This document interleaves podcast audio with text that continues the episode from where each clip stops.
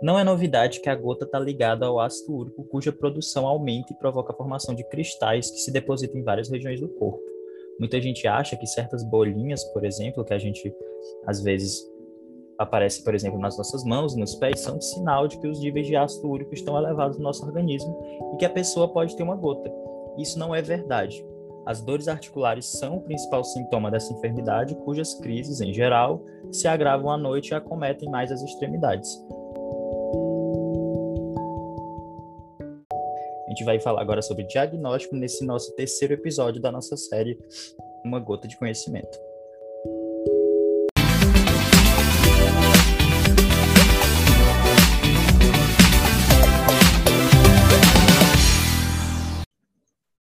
Meu nome é Lucas Castelo Branco e na Gota de Conhecimento de hoje abrangeremos um pouco sobre o diagnóstico da doença com a Thalita Albuquerque. Quer se apresentar, Thalita? Fica à vontade. Oi, tudo bem? Meu nome é Thalita Albuquerque e eu vou falar um pouco sobre diagnóstico. Olá, Thalita, tudo bem? Então, para a gente começar, como é que o médico faz o diagnóstico da gota?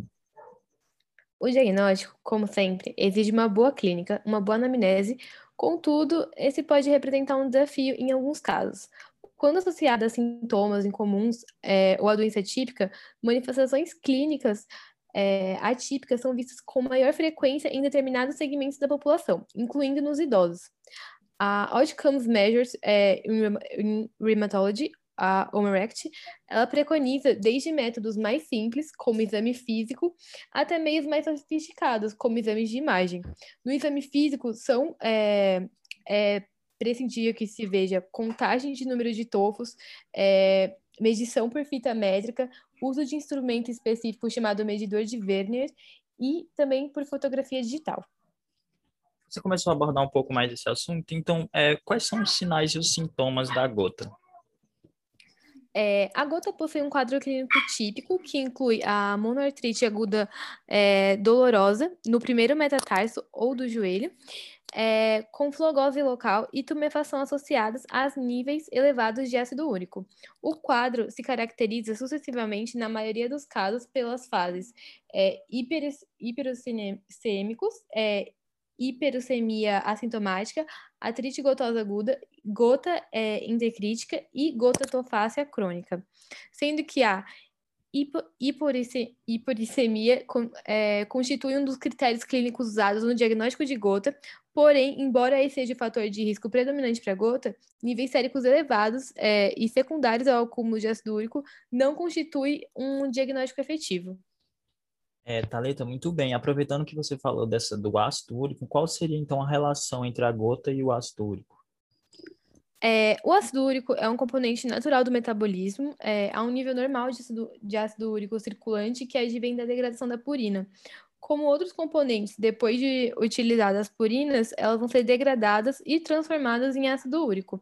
Parte dele vai, perma vai permanecer no sangue e o restante vai ser eliminado pela urina. O nível máximo que pode ficar no organismo sem causar problema é mais, mais ou menos de 7 miligramas por 100 ml é, no sangue. E no homem, isso no homem, né? E 6 miligramas na mulher. Se esse nível subir, ou é porque está produzindo muito ácido úrico, ou porque estamos eliminando muito pouco pela urina. E, isso, e ele vai começar a se cristalizar, ou seja, a formar pequenos cristais semelhantes a agulhinhas, que vão se depositar em vários locais do corpo, de preferência em região de articulação. E nesse caso, vai desenvolver uma resposta inflamatória é, bem grande, provocando uma injúria na articulação. Perfeito, Thalita. Eu lembro que em outros episódios também a gente falou um pouco do aspecto multifatorial da doença.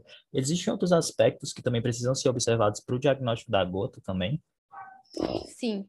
É, além da herança genética, o paciente é, que estiver um pouco mais gordo também é preciso, é preciso verificar se é portador de diabetes, hipertensão arterial. E outra conta ainda muito importante também é pesquisar na história familiar se há casos de pessoas com dor precordial, porque a gota também está associada a algumas doenças que compõem a síndrome plurimetabólica.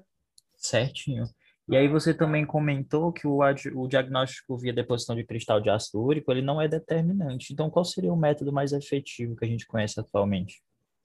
O método diagnóstico mais efetivo que tem despertado interesse médico atualmente é a ultrassonografia, já que ela permite identificar as diversas formas de apresentação da gota e a sua relação com diferentes tecidos. Ela consegue ajudar principalmente no diagnóstico precoce e não invasivo, na decisão terapêutica e no controle do tratamento. Além disso, ela também consegue mostrar um método de grande utilidade na avaliação de extensão e mensuração das lesões e ainda envolvimento de estrutura adjacente com baixa variabilidade. É, outra vantagem também consiste em ser um método que vai, não vai ser invasivo. É, você consegue ter uma facilidade na repetição desse exame, capacidade de diferenciar a lesão sólida da cística, o baixo custo, o contato com o paciente, é, a ausência de radiação ionizante também, né?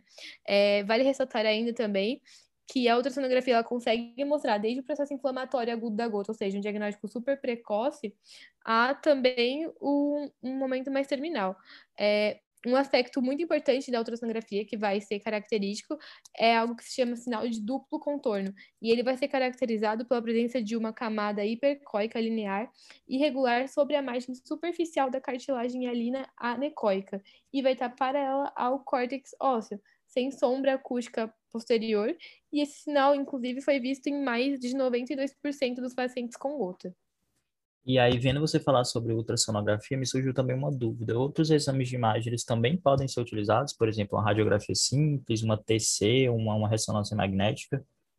Sim, existem outros exames que podem ser utilizados, cada um com suas desvantagens e vantagens é, associadas à indicação do paciente, né? A radiografia simples, o raio-x, é um método de pouca, utilidade, de pouca utilidade na avaliação do tratamento, primeiramente pela baixa sensibilidade na detecção da doença em fase precoce, e também por ele se basear na presença de achados tardios, como aumento de partes moles, erosões corticais e lesões líticas. Já a tomografia, ela vai permitir a visualização de tofos tanto no tecido celular subcutâneo e também vai auxiliar na identificação de erosões ósseas. E ela vai ser mais sensível do que a radiografia e, do, e a ressonância magnética para esse fim. Ela também consegue ser utilizada como um método de imagem complementar na avaliação de dano de estruturas profundas, quando exames que não usam radiação ionizante não conseguem confirmar. E ainda ela vai, não vai ser preconizada como um método de escolha na avaliação da gota nas estruturas superficiais, pela dose de radiação ionizante usada. É, já a ressonância magnética, ela pode detectar precocemente erosão articular que não são radiograficamente ap aparentes. Ela não vai apresentar papel relevante para auxílio diagnóstico inicial da gota, e por isso não se sugere o uso rotineiro da ressonância para o diagnóstico inicial principalmente em caso de apresentação clínica típica e atípica. Perfeito, Thalita. E surgiu também outra dúvida. Desses que utilizam radiação ionizante, então qual seria a melhor opção para o diagnóstico da gota? Então, a melhor opção seria uma vertente da tomografia computadorizada, que é a tomografia computadorizada de dupla energia. Ela consegue fornecer informação sobre a composição química de tecido, que vai permitir a diferenciação. Por meio dela, consegue distinguir os cristais é, da gota, do osso e da calcificação distrófica. Ela ainda consegue também mostrar em alta sensibilidade e especificidade. Ela consegue ser utilizada para avaliar a gota independente dos níveis séricos de ácido úrico e ela pode confirmar a, a doença em pacientes com níveis séricos normais de ácido úrico, ou ainda excluir em pacientes com hiperuricemia. Uma potencial desvantagem dela é a exposição do paciente à radiação e o custo dela que acaba sendo elevado. Porém, a dose dela de radiação ionizante vai ser menor do que uma dose anual recebida naturalmente. E que são valores que não induziriam a malignidade. Perfeito, então. Então, espero que tenham gostado, gente, desse nosso terceiro episódio sobre, sobre diagnóstico. Muito obrigado, Talita, diretamente de São Paulo, para conversar aqui com a gente. Fiquem com o nosso quarto episódio sobre o tratamento e não se esqueçam de se inscrever aqui no canal de podcasts no Spotify da Turma 11 de Medicina. Thank you.